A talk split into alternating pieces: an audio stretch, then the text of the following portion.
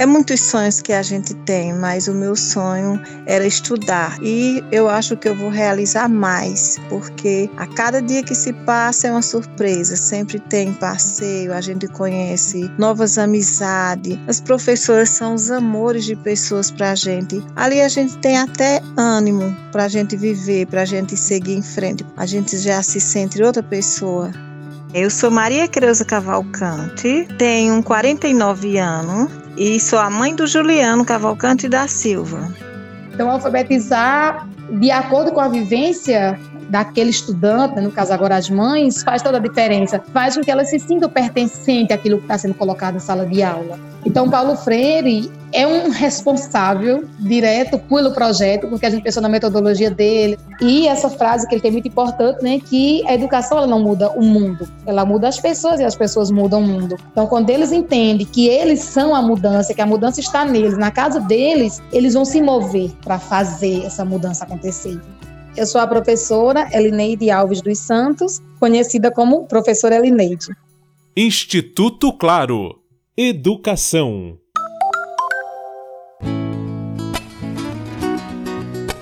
A iniciativa Distante Sim, Desconectados Não, Família e Escola Projetando Sonhos, Promovendo a Inclusão, levou uma escola de Cabrobó à segunda colocação na categoria Superação da Adversidade com Projetos Inovadores, no prêmio Melhores Escolas do Mundo.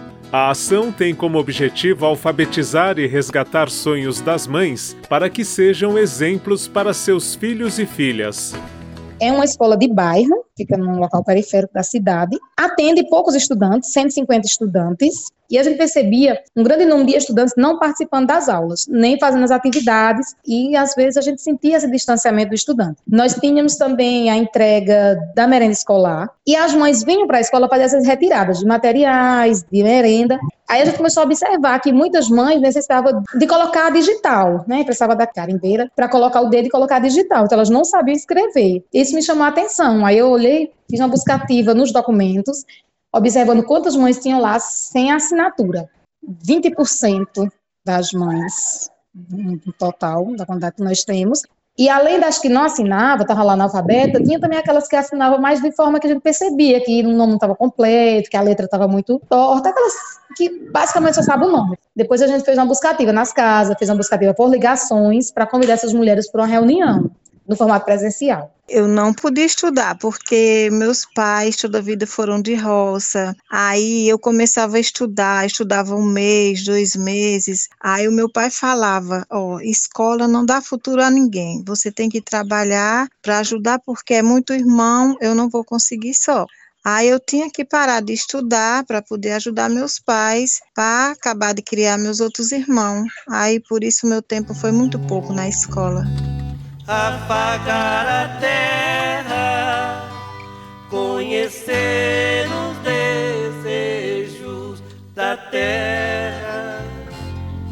Se o da terra propicia a estação e fecundar o chão.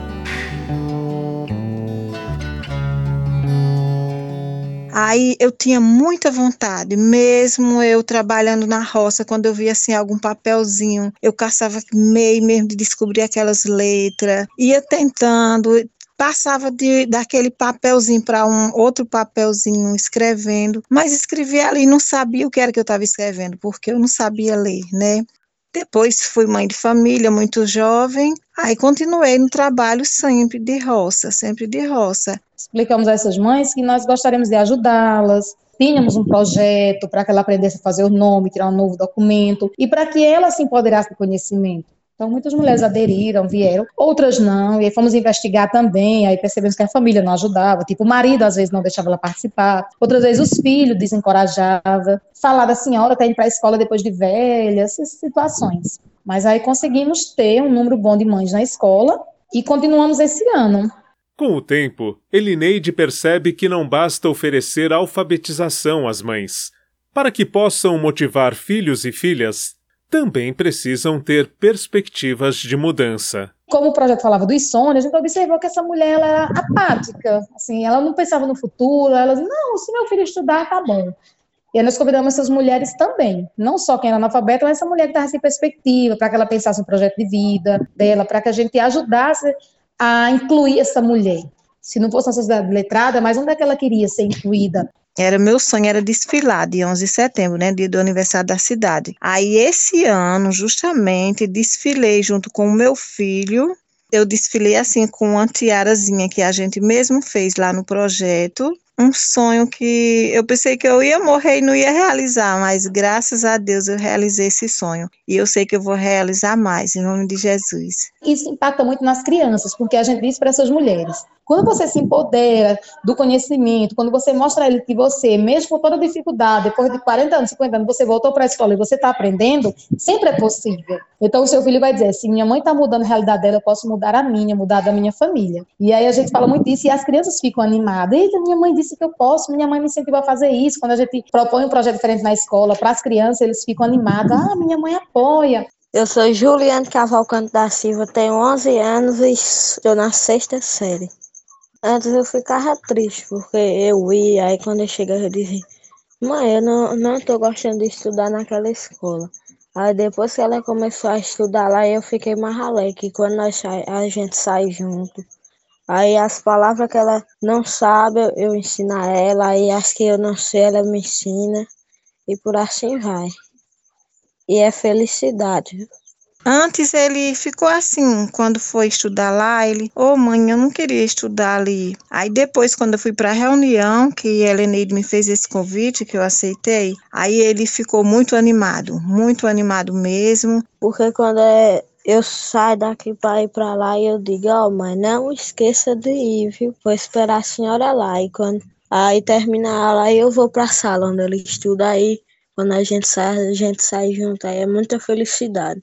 E a gente sente também que ele está muito feliz. Às vezes ele chegava em casa, perguntava, mãe, é isso assim, assim, eu não sei fazer essa atividade. Eu dizia, meu filho, eu também não sei, tem que pesquisar com alguém. Eu pagava a menina. Aí agora, alguma coisa que ele não sabe, se eu souber, eu ensino. E alguma coisa que eu não sei, ele sabendo, ele me ensina. E é só benção, viu? Elas têm mostrado muito esse ensino mesmo pelo exemplo. Isso tem motivado muito as crianças.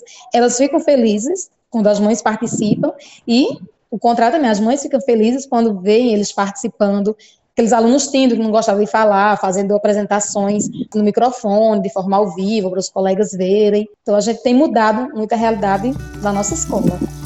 Explicar por explicar é só ler o ler. É preciso ser e estar ir além do 10 e do zero. Paulo Freire sabedoria é a educação pela vida.